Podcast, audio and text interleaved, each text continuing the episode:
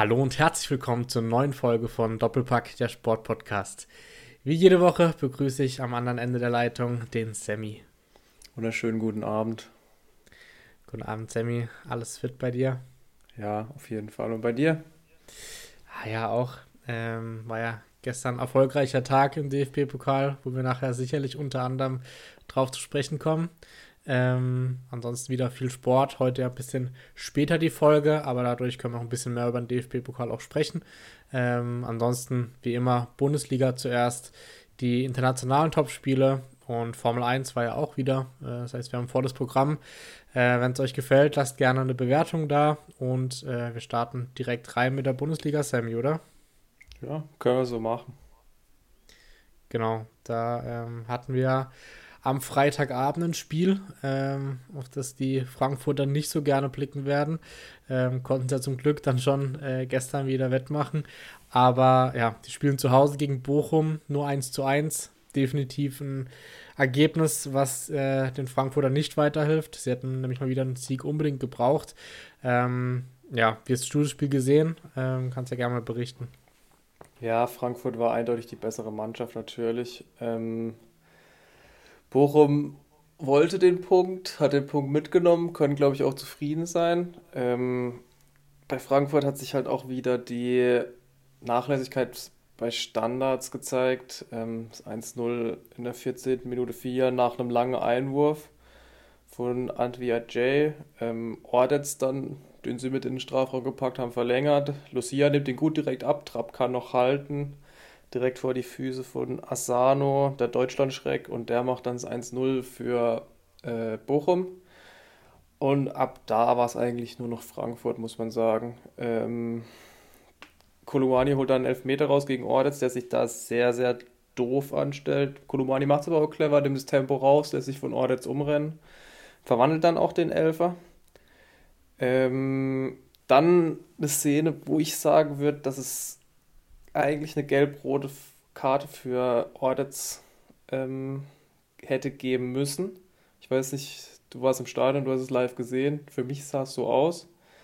Ich denke, im Stadion ja, wollten ja. sie die auch, definitiv. definitiv, hätten wir auf jeden Fall geben können, ja. Ähm, und genau dann noch eine weitere strittige Szene im Strafraum. Dominik Heinz, der in, Ball, in eine Flanke rutscht, ähm, den Ball an die Hand bekommt. Für mich war es auch ein Elfmeter tatsächlich. Also Frankfurt da auch ein bisschen benachteiligt in zwei Szenen aus meiner Sicht. Ich weiß nicht. Ja, das ist ja diese klassische Stützhand-Diskussion, wo dann ein Schiedsrichter pfeift, der andere nicht. Da fehlt halt einfach die klare Linie. Also aus Frankfurter Sicht hätte man definitiv Elfmeter geben können, aber irgendwie andererseits das Gegenargument wieder, wo soll er hin mit der Hand, aber es ist einfach halt trotzdem eine Vergrößerung der Körperfläche. Ja, und er verhindert damit ja auch klar die Flanke. Deswegen, für mich war es ein Elfmeter. Ja. Äh, Fra Frankfurt hatte auch noch ein bisschen Glück. Kevin Stöger hat dann auch noch die Latte getroffen. Ähm, und in der letzten Minute dann Boré, der übers Tor schießt. Ja, Frankfurt war die bessere Mannschaft und kann damit nicht zufrieden sein. Ähm, aber klar, müssen damit leben. Bochum nimmt den Punkt natürlich mit. Ist jetzt ja. auch drei Spiele ungeschlagen. Sehr gut für den Abstiegskampf. Nächste Woche dann wieder ein Heimspiel. Also Bochum hat sich auf jeden Fall gefangen. Ja, wobei also echt spielerisch kam von Bochum gar nichts. Also es war wirklich ein Anti-Fußball.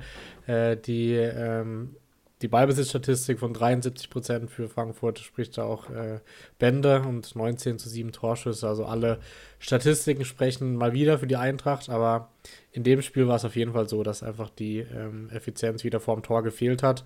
Ähm, aber ja, Bochum, ich glaube, die konnten ganz gut leben mit dem Auswärtspunkt. Definitiv, ich glaube, es hat Thomas Letsch auch gesagt. Ähm, insofern, ja, für Frankfurt natürlich jetzt für den europäischen Wettbewerb eher suboptimal. Es sind jetzt fünf Spiele ohne Sieg, sechs Spiele ohne Sieg in der Liga. Ja. Ich weiß es gar nicht genau. Ich glaube sogar, es waren ja. vor dem DFB-Pokal schon sieben, ja. Oder sieben. Also sieben ähm, Pflichtspiele zumindest ja, schwierig. Leverkusen kommt mit großen Schritten. Ähm, sie müssen sich jetzt fangen. Haben sie auch mehr oder weniger getan. Äh, gestern im DFB-Pokal. Ähm, genau, aber da kommen wir nachher noch drauf zu sprechen. Genau, ich denke, wir können mit einem Verfolgerduell ähm, weitermachen. Oder ein Duell, was zumindest äh, tabellarisch sehr nah ist. Und zwar die Leipziger zu Hause äh, gegen Mainz. Ich glaube, wir haben beide auf die Leipziger getippt. Ähm, ja, komplett falsch, weil die Mainz haben richtig, äh, die Mainz haben ein richtig starkes Auswärtsspiel gemacht und gewinnen in Leipzig 0 zu 3, was es in dem Vor in der Form, glaube ich, auch noch nie gab. Also echt sehr, sehr überraschend. Ja, und man muss auch sagen, wirklich verdient. Also ich glaube, Mainz ich, hat gegen Leipzig bis jetzt immer auf den Sack gekriegt. Ja. Ich kann mich da an 6-1, 6-0 erinnern. Und aus dem Nichts jetzt Mainz, die sowieso gut in Form sind, gegen Leipziger, wo der Trend eher nach unten zeigt, ähm, deutlich die bessere Mannschaft. Ähm, in der neunten Minute ist 1-0 von Markus Ingwertsen, mit, der sein neuntes Saisontor schon geschossen hat. Ist für mich auch ein Rätsel. Irgendwie hat man diesen Markus Ingwertsen auch nicht so auf dem Schirm, weil er spielt auch nicht immer von Anfang an, aber seine Tore macht er halt immer. Hat er schon neun ähm, Tore? Ja. Krass, hätte ich jetzt auch niemals gedacht, ehrlich gesagt. Also irgendwie ist er ja auch so hinter Onisi, wo eigentlich, wenn er fit ist, hinter Ajork, hinter Lee, aber er kommt auf seine Spielzeit und er macht auch die Tore. Ähm, also bei Union Berlin war der ja eigentlich gar kein Faktor. Und so, er trifft, hat auch ein paar Elfmeter schon verwandelt diese Saison. Insofern ein Spieler, der unterm Radar ist, hat jetzt auch nur 13 Spiele von Anfang an gespielt, 20 insgesamt gespielt, also eine gute Quote. Ja, definitiv. Das würden sich andere Spieler wünschen. Ja, das stimmt. Genau. Ähm, das war ein Abpraller nach dem Schuss von Barrero, ähm, der auch, wie finde ich, alle Mainzer, also da, da, kann man jetzt keinen so richtig rausheben. Ajorg spielt eine super Rückrunde.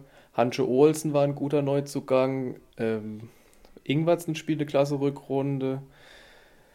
Anton Stach ist auch wieder in Form. Barrero spielt eine klasse Rückrunde. Bell spielt eine klasse Rückrunde. Also, das ist schon Wahnsinn, wie die sich gefangen haben. Jason Lee natürlich, der jetzt nicht gestartet hat am Wochenende, ähm, auch. Ja, genau, also die... Mainz spielt auf jeden Fall im Kampf um Europa eine Rolle, würde ich sagen. Ja, sind ja auch Zweiter in der Rückrundentabelle mit 20 Punkten aus neun Spielen. Zwei Punkte in der Dortmund und ein Punkt vor den Bayern. Also, ja, das sagt, denke ich, auch einiges aus, nachdem sie in der Hinrundentabelle Zwölfter waren. Ja, auf jeden Fall. Das 2 zu 0 durch Aschork war dann auch technisch wirklich fein. Also für seine Körpergröße hat er wirklich eine Wahnsinnsballbehandlung. Denkst du, er ähm, wollte das so? Es sah schon so aus. Ja, ja, so ein bisschen schon, aber irgendwie auch nicht. Also ich war mir nicht ganz sicher. Ich glaube schon, dass er es so wollte. Also er hatte schon mal einen so reingeschnippelt. Das war auch schon technisch sehr stark. Das jetzt auch die Flanke von Stach war. Im Prinzip hat er eigentlich nur die Flanke weitergeleitet und so ein bisschen Impuls nach oben gegeben. Ja. Also, ja, weiß ich denke schon, dass er das so wollte. Dann auf jeden Fall Respekt. ähm, und das 3-0 dann eher ja, zur Entscheidung dann von Dominik Kor. Bezeichnend war für mich auch die Pfiffe zur Halbzeit, die Dominik Schobeschleider mit Applaus quittierte. Irgendwas, also da stimmt auch irgendwas nicht in der Mannschaft und auch mit den Fans. Das ist schon sehr, sehr komisch. Und ich fand auch, Leipzig war immer einen Schritt später da als die Mainzer in jeder Situation. Ja, also ich verstehe es halt nicht so ganz. Also, weiß nicht, woher das überhaupt kommt, weil ich, ich erinnere mich daran, dass wir vor ein paar Wochen die Leipziger so gelobt haben, weil die haben echt auch gut gespielt gehabt und dann auch äh, sehr, sehr viele Siege in Folge äh, hatten. Und ja, gerade so Spiele wie Schoboschlei, der hat so stark gespielt, ähm, woher das dann kommt, dass sie jetzt plötzlich wieder so abfallen. Also irgendwie versteht man es im Fußball auch manchmal nicht. Also, aber bei Schoboschlei finde ich, der spielt einfach auf der falschen Position. Der, ja, wobei selbst da war er ja stark, noch vor ein paar Wochen. Ja, aber für mich ist es halt ein klarer Zehner, so wie Forsberg auch, so wie Olmo auch. Und ich finde, da passt dann auch das Kadergefüge nicht so richtig zusammen. Kampel sowieso, weiß nicht, den hätte ich schon lange irgendwo in zweite Liga verkauft. ähm, Leimer auf Abschiedstournee auch mit einem miserablen Spiel. Timo Werner nur im Abseits. Äh, Silva auch außer Form. Defensiv, ja, drei Gegentore gegen Mainz sprechen auch nicht für eine gute Form. Ich glaube tatsächlich, dass äh, Marco Rose da mal am System ein bisschen schrauben sollte, ein bisschen umstellen, vielleicht auch die Dreierkette. Verstehe auch nicht, warum Simakan nicht mehr spielt. Der sah für mich eigentlich auch immer gut aus, wenn er gespielt hat, auch als Rechtsverteidiger dann. Wäre auch besser für David Raum. Eine Dreierkette, weiß nicht, vielleicht wäre das eine Option. Ja. ja, vielleicht ist nur ein Formtief, vielleicht ist eine größere Krise. Aber trotzdem, ich verstehe es manchmal nicht, warum es dann innerhalb von ein paar Wochen so, äh, so Wendungen geben kann, obwohl eigentlich die Mannschaft dieselbe ist. Ja, manchmal schwierig im Fußball. Stimmt. Ähm, ja, sollen wir weitermachen mit Union? Ja, können wir gern. Da weiß ja keiner so richtig manchmal, warum es so gut läuft bei denen. Ähm, ja, Stuttgart hat es wieder zu spüren bekommen. Ähm, unglücklich am Anfang, weil sie ja dann auch in Führung gegangen sind, was dann äh, vom Videobeweis wieder zurückgenommen wurde. Aber im Endeffekt schaffen es die Unioner irgendwie wieder 3-0 zu gewinnen. Und ich hatte es letzte Woche schon gesagt, ich tippe nicht mehr gegen die Unioner. Und ja, war auch in dem Fall wieder die richtige Entscheidung. Ja, aber man muss halt auch einfach sagen, Stuttgart war aus meiner Sicht deutlich die bessere Mannschaft. Das Spiel war eigentlich Ja, gut, was sie gezeigt hatten. Ähm, bei Union personell Grill für den verletzten Renault.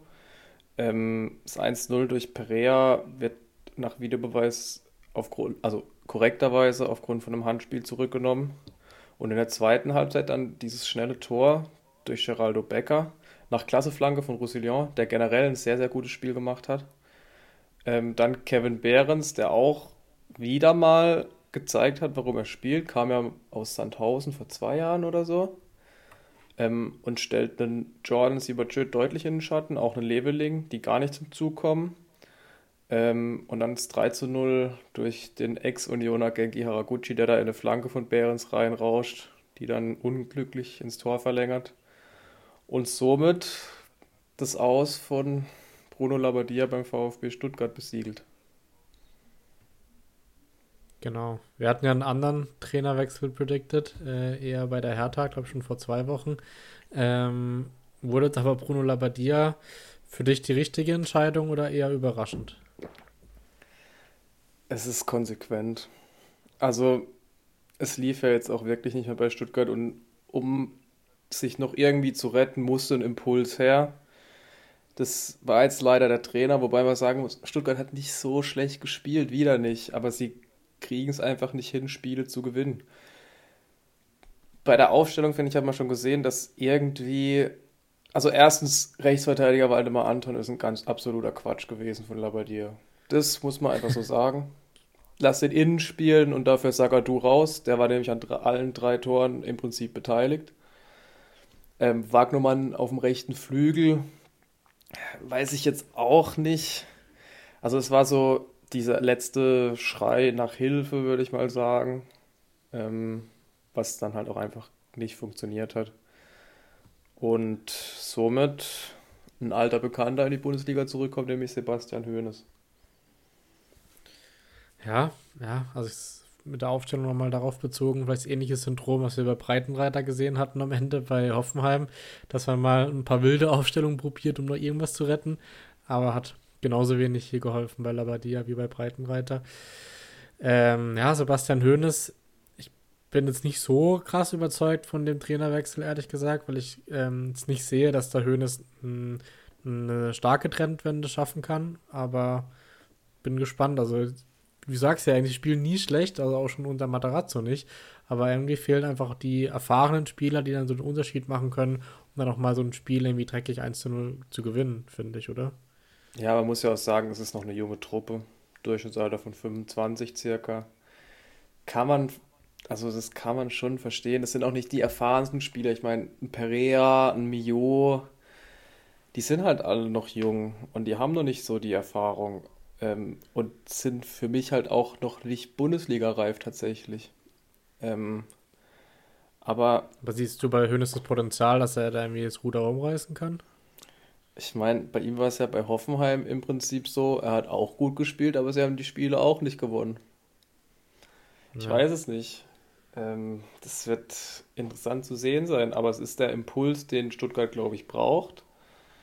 Ähm, und ich glaube auch zu einem richtigen Zeitpunkt. Vielleicht wäre vor der Länderspielpause noch besser gewesen, weil sich Hoeneß dann ein bisschen hätte einstellen können. Spielen ja heute noch im Pokal. Ähm, deswegen viel Trainingszeit bleibt da nicht bis zum nächsten Bundesligaspiel. Und Stuttgart ist halt auch einfach im Zugzwang zu gewinnen, sonst verlieren sie den Anschluss an Platz 15. Ja, voll. Also sind ja schon jetzt äh, fünf Punkte auf Rang 15 aktuell.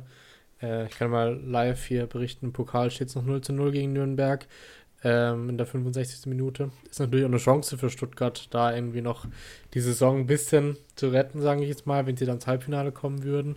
Äh, oder vielleicht sogar noch weiter. Ähm, aber dafür müssen sie jetzt erstmal noch äh, Nürnberg schlagen. Und ich glaube, du bleibst lieber in der Bundesliga, als ins Halbfinale des Pokals zu kommen. Also ich glaube, wenn sie heute wählen könnten, ob sie weiterkommen oder ob sie absteigen, äh, oder ob sie nicht absteigen, würden sie das nicht absteigen nehmen. Ja, auf jeden Fall. Aber gibt es dann, also ist es noch so, dass sie theoretisch, wenn sie absteigen, trotzdem Europa League spielen dürften, wenn sie den Pokal gewinnen? Ja. Also. wäre, ja, wäre verrückt. Aber ich glaube, ist noch wer, lange. Wer war das mal, der zweite Liga gespielt hat? Ich meine, Alemannia Aachen kann es sein. Ja, ich glaube, gab es nicht in England auch schon mal? Ich weiß gar nicht. Doch, in England gab es auch mal, wer war denn das? Aber ich meine, Alemannia Aachen hat mal UEFA Cup damals noch gespielt. Okay. Ich, Stutt die Stuttgarter aber ich würde mich jetzt nicht. ja, ich denke auch, aber dafür haben sie noch ein paar harte Brocken vor sich. Das stimmt. Ähm, ja, ich bin gespannt. Ich glaube, wir sind beide ein bisschen skeptisch mit Hoeneß, aber äh, lass uns auch gerne dann irgendwie überraschen, was er vielleicht aus der Mannschaft noch rausholen kann. Ähm, wir bleiben im Keller, zumindest bei einem direkten Konkurrenten von Stuttgart. Die hat, äh, da hat die Hertha nämlich auswärts in Freiburg gespielt. Ähm, und ja, da wieder ein sehr, sehr unglückliches Ende für die Freiburger. Äh, die verspielen nämlich dann in der gegen Ende nochmal zwei Punkte in der 77. Minute. Äh, und ich denke, war auch ein Ergebnis für die Hertha, womit sie besser leben konnten als die Freiburger, oder? Ja, Freiburg war eigentlich im ersten Durchgang die bessere Mannschaft, sind dann in der 52. Minute durch einen flachen Freistoß von Grifo ein bisschen glücklich, muss man auch sagen, in Führung gegangen.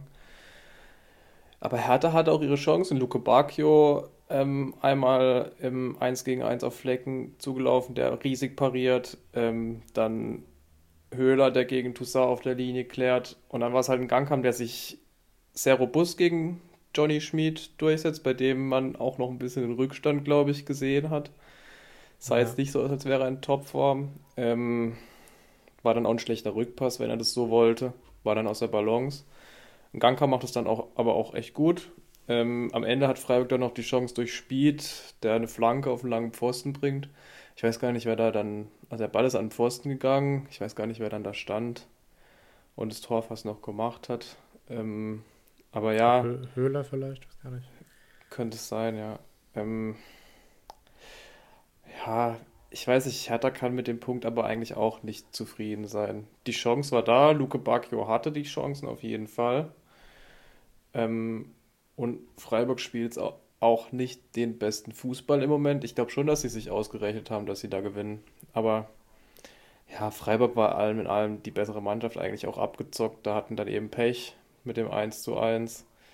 Aber ich glaube, es ist ein Ergebnis, mit dem am Ende des Tages beide Mannschaften leben können. Ja, halt ärgerlich, dass es halt so ein individuell, individueller Fehler war von Schmid, ähm, wo vermeidbar gewesen wäre. Aber Freiburg profitiert halt auch von der Niederlage von Leipzig und von dem Unentschieden von Frankfurt, dass sie da von hinten weniger Druck haben. Aber natürlich Union vor ihnen äh, jetzt schon vier Punkte weg. Aber ich denke, wenn Freiburg am Ende auf Platz 4 bleibt, dann beschwert sich im Preisgau niemand. Nee, das denke ich auch. Sie haben ja auch noch was gemacht, was, glaube ich, die Gemüter noch ein bisschen erheitert hat. genau, das stimmt. Ähm, wer sich beschweren kann, ist der FC Augsburg. Äh, die haben nämlich auswärts in Wolfsburg gespielt und auch lange 2 zu 0 geführt. Äh, spielen am Ende aber 2 zu 2, wo, glaube ich, dann ja, äh, die Wolfsburger mehr zufrieden waren damit äh, auf den Spielverlauf bezogen. Das weiß ich nicht mal, weil Wolfsburg war ja eigentlich die bessere Mannschaft. Ich finde 23 zu 5 Schüsse sagen da einiges aus. Äh, 3,6 zu 0,5 Expected Goals für Wolfsburg. Ähm, was man sagen kann, Maximilian Arnold war der beste Augsburger in dem Spiel. ähm, frühes Eigentor, den hat er aber sehr schön eingeköpft. Ich glaube, das hätte ein Stürmer nicht besser gemacht. Ähm, dann verschießt er einen Elfmeter, muss man leider so sagen, kläglich übers Tor. Äh, Elfmeter war es, keine Frage, Meier gegen Wimmer. Ähm, und dann Berisha mit dem 2 zu 0, der starke Engels mit einer klasse Balleroberung und einem klasse Pass. Und auch Berisha macht es dann sehr, sehr gut ins lange Eck. Ähm, und dann Wolfsburg eigentlich besser. Wimmer hat dann noch eine Großchance, köpft neben das leere Tor. Ich glaube, wenn er den macht, dann sieht es eher so aus, dass Wolfsburg das Spiel noch gewinnt. Ähm, Cardona auf der anderen Seite, der ja für Berisha gekommen ist, der nicht so ganz glücklich mit der Auswechslung war, ähm, kann dann eigentlich den Sack zumachen. Ähm, und dann ist in der 83. Minute Luca Waldschmidt nach einer Freischussflanke von Maxi Arnold, also auch hier am Tor beteiligt. Ähm, und dann eigentlich, als das Spiel schon rum war, in der 96. Minute, eine, ja, also eine Flanke, auf der Schnee drauf war, von Paredes und Felix Metscher köpft dann ein. Giekewitz wieder mal, ich glaube, ich habe es schon öfters betont, mit ganz, ganz schlechter Strafraumbeherrschung. Also da gehen, bei dem Tor gehen 80% auf Giekewitz, weil wenn er auf der Linie einfach stehen bleibt, ist der Kopfball viel zu schwach, um ins Tor zu gehen. Ja, auf jeden Fall. Ähm, aber ich glaube, es hat sich dann für Wolfsburg trotzdem mehr wie ein Sieg angefühlt als für Augsburg, äh, wenn man in der 96 Minute 2-2 noch macht. Aber natürlich aufs ganze Spiel gesehen, Wolfsburg gerade auch, das zeigen ja die Expected Goals auch, äh, die deutlich bessere Mannschaft oder ja, hätten insgesamt den Sieg verdienter gehabt, aber nach einer 2-0 Niederlage, äh, nach einem 2-0 Rückstand muss man erstmal auch zurückkommen. So. Ja, klar. Und es spricht auch für Wolfsburg, dass sie das ganze Spiel über gekämpft haben, sich die Chancen erspielt haben. Aber ja, klar, am Ende, ja, ich glaube, ein lachendes und weinendes Auge. Ja, sind ja auch noch äh, trotzdem dran. Also, sie haben nur zwei Punkte Rückstand auf Rang 6, von dem her ist für Wolfsburg europäisch auch noch alles drin ist. Also nichts verloren gegangen. Ja, und ich finde auch, sie haben sich spielerisch auf jeden Fall in den letzten Wochen wieder gefangen. Hatten ja eine Zeit lang richtig gut gespielt, dann war es jetzt wieder eher schlechter und jetzt so langsam äh, wird es wieder besser, was Nico Kovac da macht. Ja, ja, definitiv. Ähm, gut, dann gehen wir rüber zum FC Schalke 04. Die, ja, ich habe schon ein bisschen prophezeit gehabt, du warst da ein bisschen optimistischer. Äh, haben einfach nichts auf die Kette bekommen gegen Leverkusen, kann man glaube ich so sagen. Ähm, oder nicht so viel, zumindest hier die letzten Wochen. Und verlieren dann, ja, relativ deutlich 0 zu 3 ähm, gegen ja, souveräne und effiziente Leverkusener. Ja, Ralf Fährmann hat es ja eigentlich noch im Spiel gehalten, muss man sagen. Wer für mich überragend gespielt hat, das ganze Spiel über, war Edmond Tapsoba. Er hat so schöne Pässe hinten rausgespielt. Ähm, sowohl beim 1-0 ähm, Riesenpass auf Diaby, der dann auf Frimpong rüberlegt. Ähm, dann auch das 2 0 durch Florian Wirtz war der Ausgangspunkt Tapsoba, der einen super Pass nach vorne spielt. Dann hat er auch noch eine Großchance von Diaby eingeleitet. Also Tapsoba hat mich sehr überzeugt im Spiel. Hatte leider auch sehr viel Platz, muss man sagen, weil Schalke überhaupt nicht in die Zweikämpfe gekommen ist. Aber ja, man muss Xabi Alonso da halt auch jetzt so langsam, ja, wie sage ich es am besten, Props geben, dass sie so gut spielen, weil man sieht seine Handschrift ähm, und Schalke ist ja defensiv jetzt eigentlich die letzten Wochen nicht so schlecht gewesen. Und Leverkusen hat die auseinandergespielt. Klar, Moritz ja. Jens hat gefehlt. Ich finde, das hat man auf jeden Fall gemerkt. Ja, ja. Ähm, Leverkusen schafft es halt auch ganz gut, äh, ihr Tempo einzusetzen, weil wenn man sich halt anschaut, Brunner, Yoshida, Kreimel und Matriz Matriciani sind halt alle vier nicht die schnellsten, glaube ich. Äh, und dann halt Diaby, Frimpong, Adli, die halt wirklich sehr, sehr schnell sind. Also schon ein starkes Mismatch, was dann halt Leverkusen die letzten Wochen auch schafft, irgendwie umzusetzen gegen eher langsamere defensive Mannschaften. Ja, auf jeden Fall. Ähm, das 3 zu 0 dann noch erzielt von Sada Asmun, der jetzt auch immer mehr trifft. Äh, aber wie gesagt, für mich Edmund Tapsoba hier Spieler des Spiels. Die Pässe waren also wirklich Weltklasse. Tapsoba MVP des Spieltags. Definitiv. Also ich war wirklich beeindruckt. Ich habe das Spiel nicht live gesehen, ähm, da ich selber auf dem Fußballplatz stand zu dem Zeitpunkt. Äh, und also wirklich wunderschöne Pässe. Habe ich selten gesehen von einem Innenverteidiger.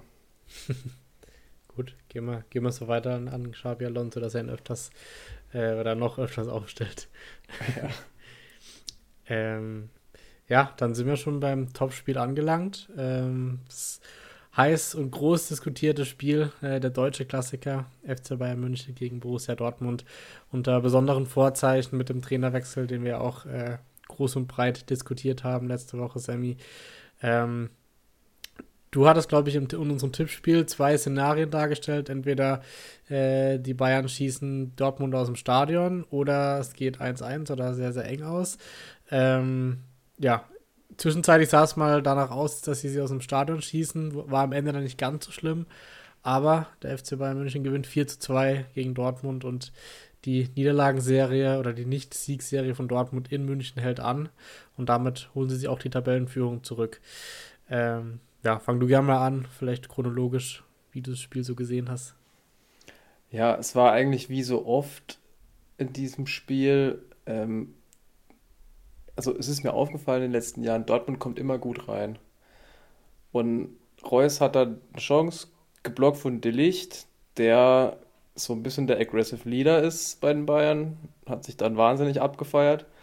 Und dann, ich glaube, die Szene des Spieltags, wenn nicht sogar der kompletten Bundesliga-Saison, Upamecano mit einem langen Ball nach vorne auf Sané, der, der nicht an den Ball kommt und Kobel trifft dann die falsche Entscheidung, will den Ball im Spann direkt wegschlagen, trifft ihn dann nur minimal und der Ball rollt ins eigene Tor.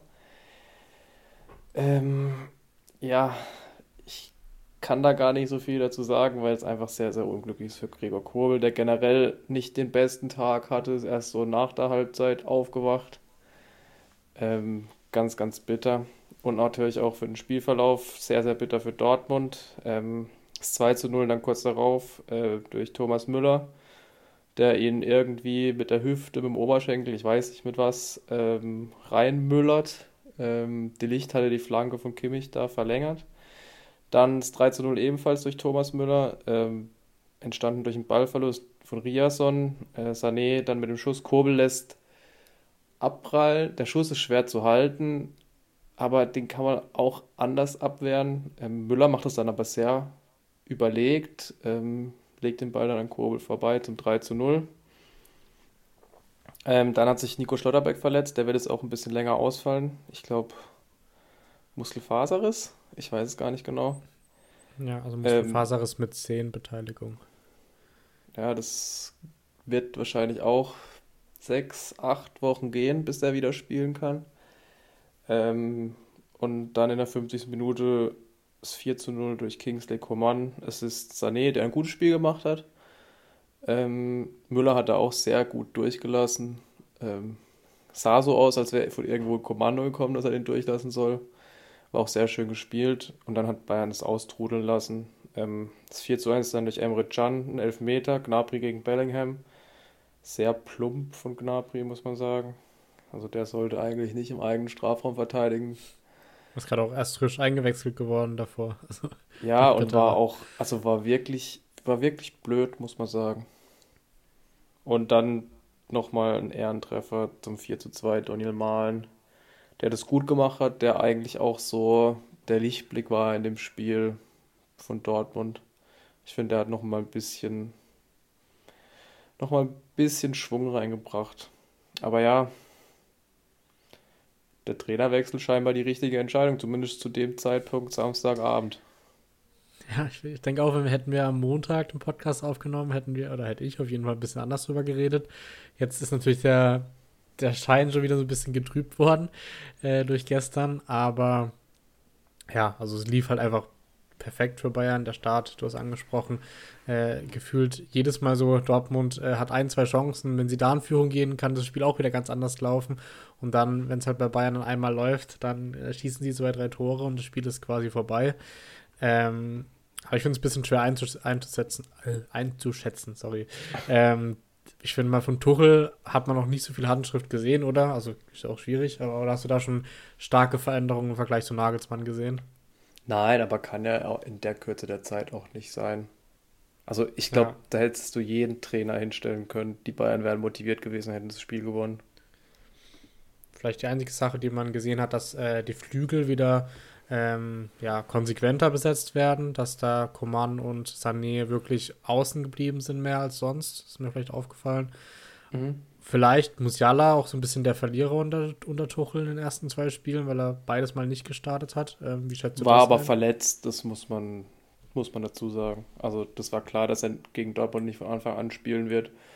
Ich glaube, es ist auch richtig, ihn mal rauszunehmen und zu schonen. Einfach, dass da nichts wieder aufbricht. Die zehn Minuten, die er gegen Dortmund kriegt hat, war vollkommen okay. Hat da auch eine gute Aktion gehabt.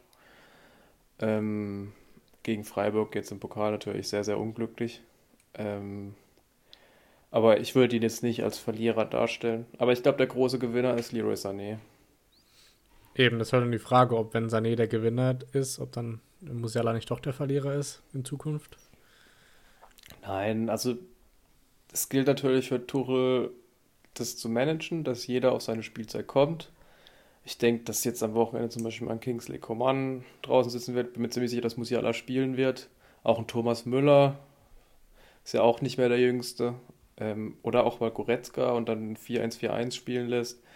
Ich würde es jetzt nicht zu hoch bewerten, dass Musiala da jetzt auf der Bank saß. Gnabry und Mané haben sie ja auch noch, also die Bank ist gut besetzt. Cancelo durfte jetzt im Pokal spielen. Gravenberg hat seine Spielzeit eigentlich auch verdient, sagen wir schon seit Anfang der Saison, klar. Ähm, aber also ich glaube, man kann da jetzt noch keine Gewinner oder Verlierer herauskristallisieren. Okay. Ja, wird auf jeden Fall auch, glaube ich, die größte Herausforderung, einfach diese ganzen Stars auf der Bank bei Laune zu halten. Äh, was vielleicht Nagelsmann nicht immer so hinbekommen hat. Ähm, aber ja, wird sich dann erst zeigen, wie Tuchel oder ob Tuchel das besser hinbekommt. Ja, sympathisch muss man sagen, ist, dass er sich in FC Bayern-Klamotten zeigt und nicht in irgendwelchen hochgestochenen Rollkragenpullis. das muss ich sagen, das finde ich einem Trainer einfach sympathisch. Einfach, weil okay. er sich dann auch mit der Mannschaft identifiziert. Okay, das hast du gut beobachtet. ähm, ja, gibt es noch arg viel mehr zu sagen zum Topspiel? Nee, ich glaube nicht. Also so wie ich gesagt habe, Bayern hat Dortmund aus dem Stadion geschossen, meiner Meinung nach, haben dann nach der 50. Minute einfach ausrollen lassen. Okay, okay. Äh, in dem Moment schießt der VfB es 1 zu 0, Milo in der 83. Minute. Oh, jetzt ähm, hatte ich ähm. gerade vorhin gesagt, dass er zu jung ist für die Bundesliga. Super. das hat er gehört, deswegen. Ja, ich habe ihn äh, motiviert. Ja, genau. Ja, wäre gut für äh, Sebastian Hoeneß auf jeden Fall. Ja, ähm, definitiv. Ja, äh, ja, am Sonntag gab es noch ein Derby, was ich gesagt hatte, das wird ein sehr gutes Spiel. Hab 2-2 getippt. Äh, mit Unentschieden lag ich richtig. Mit gutem Spiel leider nicht. Ähm, ich habe es von Tommy Schmidt gehört im gemischten Hack-Podcast. Er meint, das war das langweiligste Derby aller Zeiten. Ich glaube, er als Hardcore-Gladbach-Fan, wenn er das sagt, dann stimmt das wahrscheinlich auch. Ähm, ja, also ich kann zu dem Spiel ehrlich gesagt nicht so viel sagen, ähm, außer dass es sehr unspektakulär war. Oder wie hast du es gesehen? Ja, ich habe mir nur einen Satz oder zwei Worte notiert, nicht erwähnenswert. okay. Was man vielleicht sagen muss tatsächlich, dann erwähne ich es doch, äh, die Situation Neuhaus gegen Hübers war eigentlich Elfmeter, Gladbach hätte eigentlich den Elfer kriegen müssen. Dann wäre es ein anderes Spiel geworden, aber so war es wirklich ein Drecksspiel. Okay, dann lassen wir das diese Woche auch äh, eher raus. Ähm, ich meine, äh, tabellentechnisch geht es für beide im Moment auch nicht um nicht mehr so viel. Von dem her. Na gut, Köln könnte da unten noch reinrutschen. Glaube ich immer noch. Ja, ja, ich glaube, es sind leider doch noch genug Mannschaften dazwischen. Also, oder gut für Köln, besser gesagt. Ja, sechs Punkte sind es auf Hertha. Ähm, natürlich noch alles drin, ja. Ähm, ja. Trotzdem wollen wir dann zum letzten Spiel noch gehen. Ähm, die Hoffenheimer sind wieder zurück im Geschäft und gewinnen zum zweiten Mal hintereinander. Und diesmal sogar auswärts in Bremen, hätte ich nicht gedacht. Aber äh, war es verdient, der Sieg? Oder wie siehst du Ja, ich fand schon. Also, ähm, Bremen war eigentlich in der ersten Halbzeit besser. Ähm, dann aber ein Doppelschlag kurz nach der Halbzeit durch Kramaric und Baumgartner. Ähm, Kramaric nach Flanke Angelino, ähm, Baumgartner nach Flanke Kaderabek, also die beiden Außenverteidiger, ähm, da auch ihre Aktien im Spiel. Äh, das 2-0 nach einem Fehler von Niklas Schmidt passiert. Ähm, genau, Amos Pieper hat die Bremer dann nochmal rangebracht, aber ja, am Ende Philipp dann noch mit einem Pfostenschuss und dann ganz am Ende Osan Kabak mit einem Handspiel, was elf Meter gegeben hätte. Glück für Hoffenheim, dass Mitchell Weiser in der Entstehung im Abseits stand. Somit kann Pellegrino Moderato sich über den nächsten Sieg freuen. Und man sieht, finde ich, so langsam auch seine Handschrift. Ja, also war auf jeden Fall ein Big Point für Hoffenheim, weil sie gewinnen als einzige Mannschaft der untersten acht Teams. Ähm, von dem her, äh, ja, besseren Zeitpunkt gibt es nicht und rutschen ja damit auch wieder auf Platz 15, also über den Strich. Ähm, von dem her, wenn sie es so weitermachen, dann kommt deine Prediction doch nicht, dass sie absteigen. Ja, jetzt warten wir mal ab. ich, ich hoffe noch auf den VfB. Ja, vielleicht ja mit einem neuen Trainer. Mit dem Ex-Hoffenheim-Trainer übrigens, die haben einfach. Ja, stimmt. Die haben einfach getauscht. Kann man machen in Baden-Württemberg. Ja, definitiv. Ist ja auch nicht weit weg. Das stimmt. Kurzer Anfahrtsweg. So ging es schneller. ähm, ja, sehr gut. Dann sind wir durch mit dem Spieltag. Und ich denke, ja. wir haben die DFB-Pokalspiele schon kurz angerissen, aber können gerne noch ja, ein bisschen ausführlicher noch drüber reden oder zumindest nochmal äh, die Vollständigkeit äh, erwähnen. Und zwar hatten wir am Dienstag um 18 Uhr erst Frankfurt gegen äh, Union Berlin. Da war ich natürlich wieder im Stadion. Und ja, es war überfällig, wir haben es angesprochen, aber die Frankfurter haben mal wieder ein richtiges Erfolgserlebnis äh, gehabt, dank ihrer Maschine Kolumuani, äh, oft genug hier erwähnt im Podcast. Und ja, er macht einen Doppelpack und äh, von Union kam sehr, sehr wenig insgesamt, kann man sagen. Ähm, Frankfurt gewinnt verdient, äh, vor allem in der ersten Halbzeit. In der zweiten Halbzeit kam dann auch nicht mehr so viel von Frankfurt, aber ähm, hatten ja noch einen Lattentreffer von Boré und noch sonst noch ein, ein, zwei Chancen. Von dem her insgesamt würde ich sagen, sehr, sehr verdienter Erfolg und ähm, ja, ich glaube für den ganzen Verein auch sehr, sehr wichtig, gerade mit den ähm, Wechselgerüchten oder mit den sicheren Abgängen, dann die Diskussion mit Glasner und äh, was sonst noch los war. Von dem her, glaube ich, ähm, hat es sehr, sehr gut getan, für die Eintracht mal wieder zu gewinnen. Ja, definitiv. Also Kolomani mit dem Doppelpack. Beim 2-0 fraglich, was Lennart Grill da gesehen hat. Beim 1-0 Weltklasse von Götze, wie er den ablegt. Ähm, und dann haben sie es halt austrudeln lassen. Was ich finde, also ich sehe lieber Raphael Boré spielen als Jasper Lindström. Ich finde, das ist ein anderes Element. Ähm, mit Götze haben sie einen Spielmacher ist ja dann auch eher ein Doppelsturm, würde ich sagen, statt dieses, also diese zwei Zehner. Ähm, ich finde es ehrlich gesagt besser, auch weil Lindström nicht gut in Form war. Boré hat immer wieder seine Aktion. Muss jetzt einfach nur noch gucken, dass er das Tor trifft. Ja, ich wollte gerade sagen, ich glaube, dem fehlt einfach wirklich mal wieder ein Tor. Äh, hat er noch ein Abseitstor auch gehabt. Gegen, ja gut, bei, bei, bei der Nationalmannschaft hat er ja eins geschossen. Das war nicht so ja, ganz übel. Das soll er mal dann auch in Frankfurt machen. ähm, nee, aber sonst, also ist er definitiv wieder aktiver wie noch vor ein paar Wochen, wo er gar nicht gespielt hat. Äh, bei ihm ja auch noch sehr, sehr unklar, wie es weitergeht. Also sieht er eher auch nach Abschied aus. Aber ähm, ja, sie brauchen ihn definitiv, weil in der Offensive sieht es sonst ähm, sehr dünn aus. Also äh, Dina Bimbe kam er wieder zurück, zum Glück, von seiner Verletzung. Ähm, aber ansonsten ist Bourré auf jeden Fall gerade un unverzichtbar. Kamada ja auch so ein bisschen außen vor, bei dem ist es ja auch schon ja, scheinbar fix, dass er geht. Ähm, weiß nicht, ob es daran liegt, dass er gerade nicht mehr Startelf spielt, aber ja, von dem her trotzdem insgesamt ein sehr, sehr wichtiger Sieg und sind wieder im Halbfinale, die Frankfurter.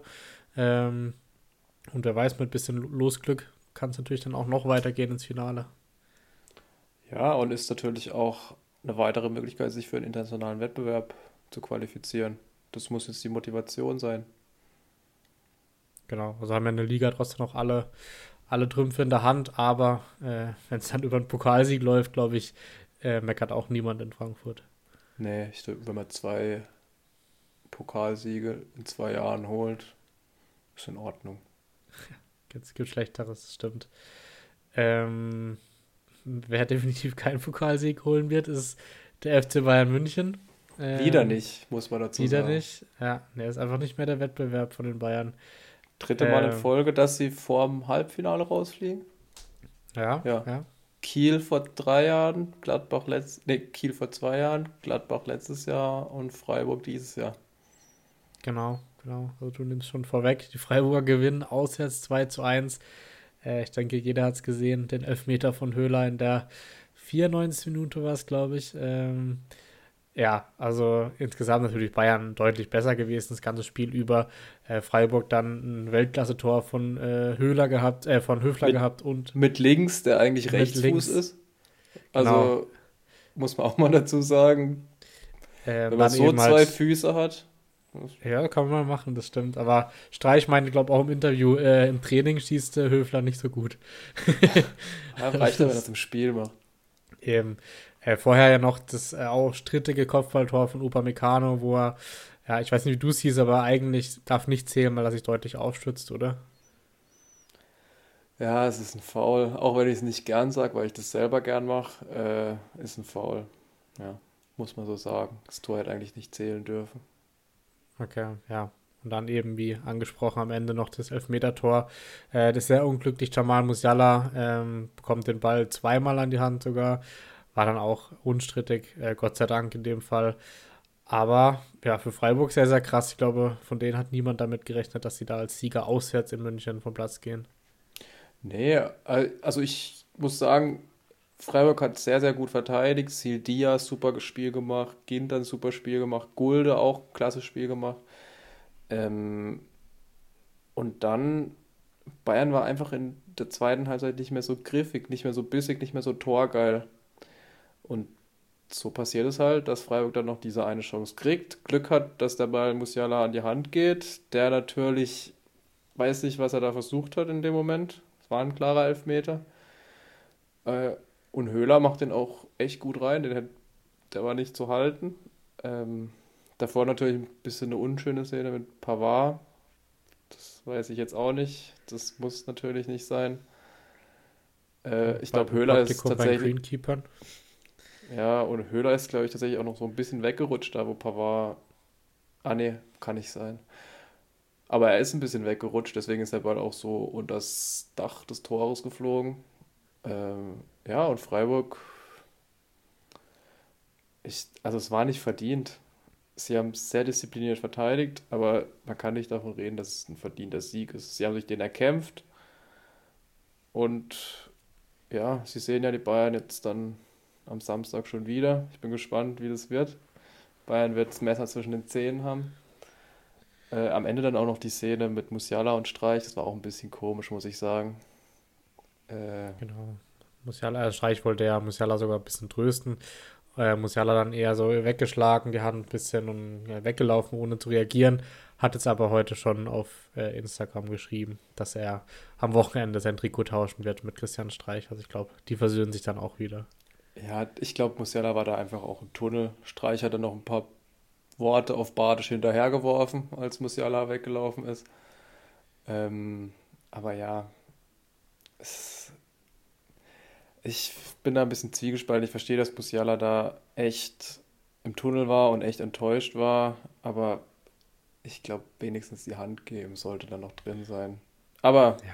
es ist alles aus der Welt. Ich glaube, dass da auch ein Handshake gibt am Samstag und insofern ist die Sache auch geklärt. Ja. Ähm, was jetzt auf jeden Fall eintreten können, das ist das Szenario, was wir schon mal besprochen hatten in der letzten Folge. Und zwar, dass Bayern aus dem Pokal fliegt und noch aus der Champions League rausfliegt dann in zwei Wochen.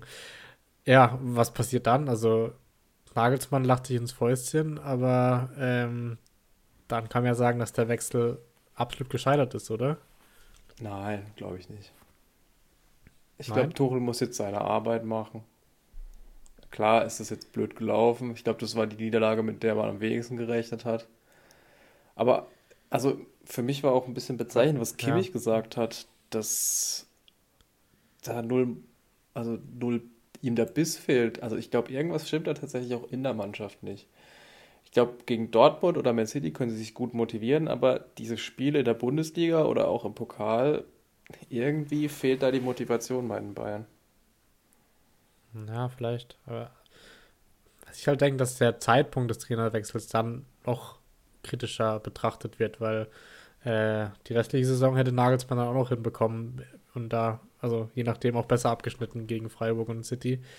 Ähm, von dem her wird natürlich alles jetzt gucken auf das Champions League-Spiel, äh, weil da entscheidet sich dann schon die ganze Saison der Bayern.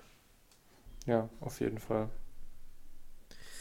Ähm, ja, wir sind gespannt. In dem Moment ist dann auch Stuttgart gerade fertig. Das heißt, die sind äh, auch im Halbfinale des DFB-Pokals.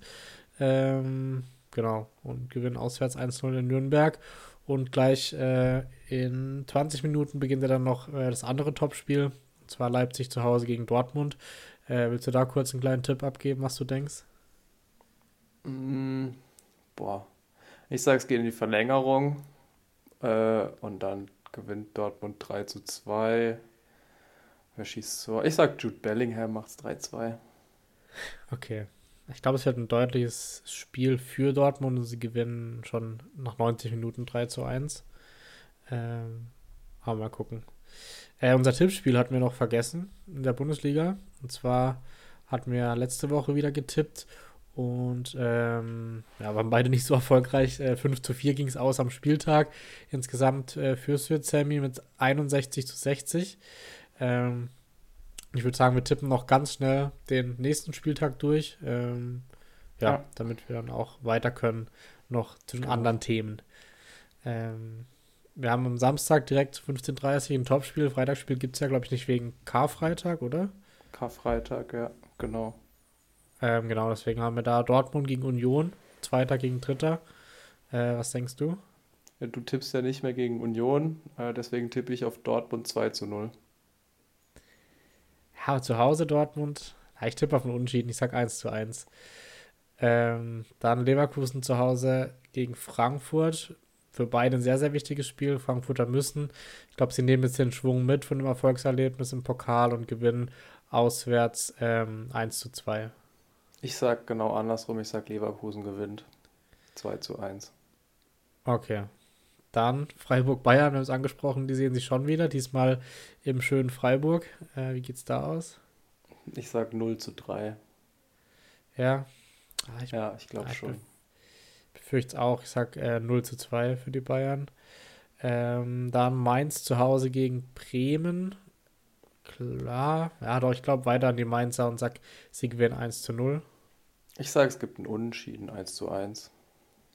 Okay, dann Augsburg gegen Köln zu Hause in Köln, äh, in Augsburg. Köln schießt weiterhin keine Tore, Augsburg gewinnt 1 zu 0. Ich sag, es wird ein 0 zu 0. Ähm, und dann noch abends 18.30 Uhr in Berlin äh, Hertha gegen Leipzig. Sag ich ich gehe, ich gehe mit einem Sieg für die Hertha und sage 1 zu 0 gewinnen sie. Ich sage Leipzig gewinnt 1 zu 3. Okay. Dann haben wir am Sonntag drei Spiele. Äh, erst Gladbach gegen Wolfsburg. Ich glaube da auch weiterhin an Wolfsburg ähm, 0 zu 2. Okay, ich gehe mal wieder mit den Gladbach, weil die müssen einfach mal wieder und sag, die gewinnen 2 zu 1. Dann Bochum zu Hause im Kellerduell gegen Stuttgart. Boah. Bochum daheim ist stark, aber ich glaube an Stuttgart. Ich sag 0 zu 1. Ja, ja dann gehe ich mit einem 1 zu 1. Und dann noch, auch noch ein Kellerduell, das wird ja richtig krass am Sonntag. Äh, ja, Hoffenheim Sonntag zu Hause. Abstiegskampf pur. Zu Hause ja. gegen Schalke. Ich gehe mit einem 3 zu 1 der Hoffenheimer. Ich sage, es gibt einen Unentschieden 0 zu 0. Okay, dann hoffe ich, dass wir erfolgreicher tippen werden, zumindest einer von uns beiden. Ähm, und ja, schauen dann nächste Woche wieder, wie es aussieht. Dann würde ich sagen, ähm, sind wir durch mit den deutschen Fußballthemen, oder? Ja. Und gehen dann noch kurz zu den Topspielen. Hier der Fokus vor allem auf die Premier League und dann auch noch äh, ein Spiel, was in der Serie A sehr interessant war, auch auf die Champions League bezogen. Ähm, ja, fang du gerne mal an mit dem Spiel, was du möchtest in der, äh, in der Premier League. Ja, dann fangen wir doch chronologisch an. Man City gegen Liverpool war mal ein Top-Spiel, inzwischen ist keins mehr. Ähm, aber natürlich auch immer noch glanzvolle Namen. Äh, Man City gewinnt 4 zu 1, auch ohne Erling Haaland. Liverpool eigentlich gut gestartet, geht mit 1 zu 0 durch Salah in Führung. Äh, Alvarez kann das aber kontern nach einem Assist von Jack Grealish, der ein Riesenspiel gemacht hat, muss man sagen, so langsam wirklich in Fahrt kommt. Äh, dann eine Szene, ähm, Rodri hätte für mich da gelb-rot sehen müssen. Also eigentlich hätte Man City das Spiel nicht mit elf Mann beenden dürfen. Ähm, dann der überragende De Bruyne kurz nach der mit dem 2 zu 1 und dann war so ein bisschen der Bann gebrochen. Gündogan dann mit dem 3 zu 1 äh, und Grealish mit dem 4 zu 1. Auffällig für mich war, dass wirklich jedes Tor über Außen eingeleitet wurde. Immer versucht zur Grundlinie zu kommen äh, und ich glaube, das ist wirklich was, worauf Bayern aufpassen muss im Spiel gegen Man City, dass sie außen zu sind. Deswegen glaube ich tatsächlich auch, dass mit Viererkette gespielt wird ähm, und Pavard und Cancelo spielen werden gegen Man City, dass die außen zu sind. Ich ja. sehe, ja, ich glaube schon. Ja, gut möglich. Äh, ich glaube, Haaland hat ja noch verletzungsbedingt gefehlt, oder am Wochenende? Ja, der wird aber gegen Bayern zu 100% spielen. Ja. Hat ja auch einen neuen Vertrag angeboten bekommen. Ich glaube, mit keinem zu schlechten Gehalt. Ich glaube, er kommt über die Runden damit. Ja, denke äh, ich auch. Ich weiß gar nicht, was waren das? 500.000 pro Woche? Ja, mit 32 Millionen im Jahr oder so. Ähm, ich glaube schon mal Anti Antizipation, dass er halt nicht zu Real wechselt in zwei, drei Jahren oder in ein, zwei Jahren. Aber wenn er so weiter trifft, glaube ich, bleibt er eh bei City und für das Gehalt kann man auch dann mal in City bleiben. Ja, ich glaube auch. Wobei, klar, in Madrid ist das Wetter ein bisschen schöner als in Manchester. Das stimmt, das stimmt, aber mal schauen. Auf jeden Fall Liverpool, ich glaube, ich lege mich fest, ich sage, Jürgen Klopp ist am Ende der Saison nicht mehr Trainer, aber nicht, weil er gehen muss, sondern weil er freiwillig geht. Ja, ich glaube ähm, auch, dass sie niemals Jürgen Klopp feuern würden. Ja, aber es, ja, es läuft einfach nicht. Ähm, ja, es sind, es sind sieben Punkte auf Rang 4, aber trotzdem, also sie rennen ihren Ansprüchen hinterher. Die Mannschaft muss sich definitiv verändern im Sommer. Ähm, von dem her sind sie im Moment gegen die Top-Teams wie City 1 ist einfach auch chancenlos. Außer sie gewinnen 7-0 gegen Man United wie vor ein paar Wochen. Ja, aber ich glaube, dass es jetzt auch diese einfach eine Übergangssaison sein wird. Sie haben ja schon ein bisschen, ja, wie sagt man jetzt, ein bisschen das Team verjüngt. David Nunez gekommen, Cody Rakbo gekommen, Harvey Elliott spielt, Bayetic spielt. Also die Zukunft sieht es nicht zu schlecht aus für Liverpool. Das wird eine Übergangssaison sein. Ja. Deswegen, ich glaube, sie machen da schon vieles richtig. Sieht jetzt blöd aus in der Tabelle, aber ich glaube, zu schlimm ist es jetzt auch nicht diese Saison. Ja, ja, gehe ich auch davon aus. Ähm, genau, dann hatten wir noch ein Spiel, was den Trainer gekostet hat. Äh, kannst du gerne drauf eingehen. Chelsea verliert nämlich 0 zu 2 gegen Aston Villa. Und ja, Graham Potter ist nicht mehr Trainer äh, in Chelsea und das ist einfach, das Chaos wird immer größer in, in London. Ja, also schrecklich. Ähm, Aston Villa gewinnt 2 zu 0, obwohl Chelsea die klar überlegene Mannschaft ist, aber bei 27 Schüssen einfach kein Ball im Tor und da bringt Mutrig mit mehreren Chancen, Chilwell trifft einen Pfosten.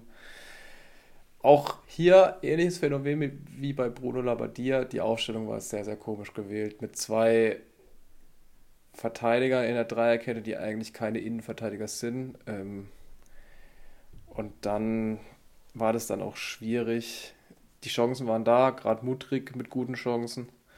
Und ja, am Ende vom Tag wurde Graham Potter dann gefeuert. Ähm, Nachfolger stehen schon Schlange. Also ich habe mir da mal, mal ein paar Namen rausgeschrieben. Nagelsmann, Pochettino, Enrique und auch Zinedine Zidane.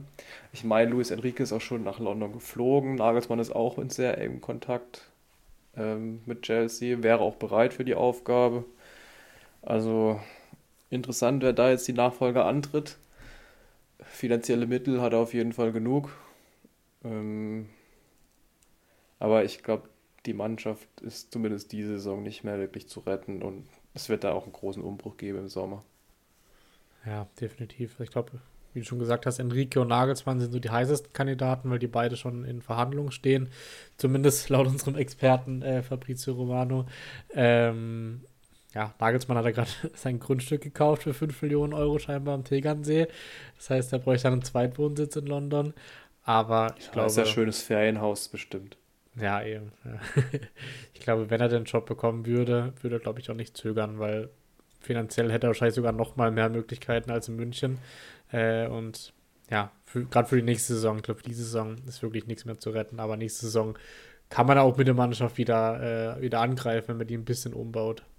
Ja, das glaube ich auch definitiv.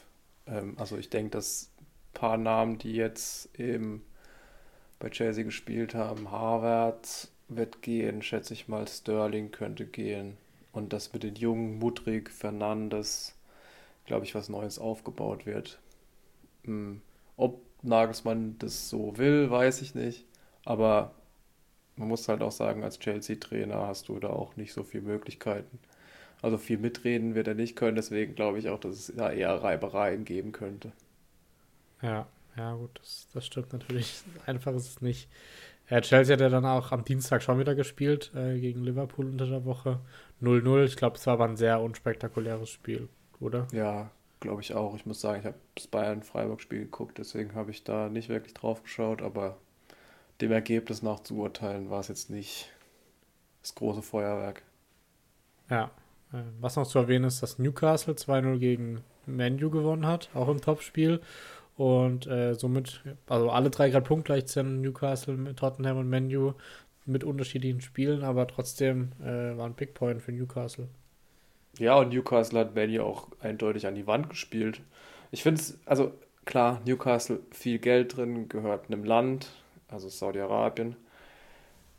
Aber es ist nicht so, dass die wirklich Spieler kaufen, die Weltstars sind. Das muss man auch dazu sagen. Ähm, Isaac, klar, 80 Millionen, macht aber einen super Eindruck bei Newcastle. Guimaraes, der von Lyon kam, ich glaube, für 40, 50. Macht auch, also spielt eine Riesensaison. Auch Spieler, die schon vorher da waren, Almiron zum Beispiel, macht es wirklich gut, hat jetzt in dem Spiel gefehlt. Ähm, ich glaube, man musste auch wirklich viel Eddie Howe gut schreiben, also dem Trainer von Newcastle. Ähm, es ist wirklich nicht so, dass sie die Spieler kaufen, wie zum Beispiel, zum Beispiel Chelsea. Und ich glaube, Newcastle hat noch mehr finanzielle Möglichkeiten. Ja, ich glaube, die müssen auch ähm, noch aufpassen im Moment mit Financial Fair Play. Da gab es ja auch schon Diskussionen. Ähm, von dem her, glaube ich, werden oder hätten die auch schon mehr Geld ausgegeben. Aber ich glaube, da sehen wir in den nächsten zwei, drei Jahren definitiv auch noch weitere große Transfers nach Newcastle. Ja, aber also andere Vereine haben mit so einer Mannschaft in der Premier League auch schon gegen Abstieg gespielt. Insofern ja, das stimmt. Ja, da kann man nichts sagen, ja. Kann man viel im Trainer gut schreiben, meiner Meinung nach. Und ich freue mich auch eigentlich, sie nächstes Jahr in der Champions League zu sehen. Ja, bin gespannt. Ja. Also, äh, ist ja auch noch ist ja auch ein Verein mit viel Tradition, muss man auch dazu sagen. Ist nicht wie RB Leipzig oder TSG Hoffenheim. Das stimmt, ja. Aber noch mehr Geld dahinter. ähm, ja, sonst äh, Tottenham auch im Derby 1-1 gespielt. Da gab es ja, glaube ich, am Ende zwei rote Karten. Äh, was vielleicht ja, Derby war es ja nicht, aber. Ist Everton nicht in London? Nee, Liverpool. Ah, Liverpool ist, sorry, sorry. Alles gut, deswegen bist du dabei, Sammy. Aber ähm, ja, zwei rote Karten auf äh, jeweils eine auf beiden Seiten. Äh, aber ansonsten für Tottenham halt deutlich zu wenig, weil Everton spielt halt gegen den Abstieg. Ähm, ja, wobei die sich haben sich ja jetzt auch gefangen mit dem neuen Trainer Sean Dyche. Der auch, also ich habe einen Teil von dem Spiel gesehen. Ähm, es war jetzt kein Fußball. Spektakel, aber also das Unentschieden geht auf jeden Fall in Ordnung. Okay. Ähm, gut. Äh, auch aus Zeitgründen, denke ich, gehen wir rüber noch zu einem Spiel in der Serie A. Äh, sehr, sehr unerwartet, glaube ich, weil Neapel verliert zu Hause einfach 0 zu 4 gegen ähm, AC Mailand und natürlich dementsprechend auch interessant, weil sie in der Champions League auch gegeneinander spielen. Ähm, vielleicht so ein bisschen schon so ein kleiner Fingerzeig auf das Spiel, was kommt. Ja, Viktor Siemen hat gefehlt bei Napoli. Ähm, der wird natürlich in der Champions League wieder spielen. Dafür hat ihm dann eben der Stürmer vom AC Milan, Rafael Leao, die Show gestohlen. Ähm, zwei super Tore erzielt. Brahim Diaz auch bis zu seiner Auswechslung ein richtig gutes Spiel gemacht. Ähm, auch er mit einem Tor. Insofern ähm, wichtig für Milan, glaube ich, für Selbstvertrauen in diese Spiele gegen Neapel zu gehen. Ich glaube, Neapel wäre eigentlich der klare Favorit gewesen. So natürlich jetzt interessant, wie das sich verhalten wird. Erstens, wenn Osimhen wieder zurück ist und wie Milan eben dieses Selbstvertrauen mit in diese beiden Duelle nimmt. Ja, kann auch, also kann auch gut laufen für Neapel, dass sie jetzt halt wirklich so wachsam und getriggert sind, dass sie dann, äh, dass die da halt noch besser spielen und dann wieder äh, Milan an die Wand spielen. Aber nochmal zu Leao, ich finde, das ist so ein guter Spieler, also ich, den werden wir definitiv in den nächsten ein, zwei Jahren, glaube ich, bei einem Top-Team oder noch mehr Top-Team sehen, ähm, weil ich finde, der hat wirklich das Potenzial auch auf einer Ebene wie Vinicius Junior oder so zu sein. Ich finde, also ich mag ihn extrem gerne, dem zuzuschauen. Ja, auf jeden Fall. Er wirkt leider manchmal ein bisschen lustlos, was solche extra Künstler halt manchmal haben. Das, da ist er nicht der Einzige. Ja, aber stimmt. ja, vielleicht war das jetzt auch eine Initialzündung wieder. Das war nämlich sein erstes Tor seit Januar, also auch schon eine lange Zeit. Ähm, in Italien muss man sagen, die Serie A ist sowieso entschieden. Neapel glaube ich, jetzt war 20 Punkte vorne, jetzt sind es noch 17, wenn ich mich nicht ganz, ganz täusche. War 22 vor Milan. Ja, also das Ding ist durch dort. Jetzt sehr spannend natürlich, was in der Champions League passiert in diesem Duell. Ja, da wird der Fokus auch von Neapel, glaube ich, schon auf das Champions League-Spiel gesetzt und dann auch wieder wie mit äh, Ozyman, glaube ich, auch nochmal ein anderes Spiel vorne. Ähm, genau. Ich glaube, dann sind wir durch äh, mit Fußball und machen es noch ganz kurz. Äh, Formel 1 würde ich sagen, weil in fünf Minuten geht auch schon DFB-Pokal äh, los. Ähm, ja, eigentlich ein, ein, Rennen, über das man länger reden könnte, weil. Äh, eigentlich sehr, sehr das beste Rennen der bisherigen Saison, muss man sagen. Genau, die Saison äh, ist noch nicht so alt, aber ein sehr, sehr wildes Rennen auf jeden Fall.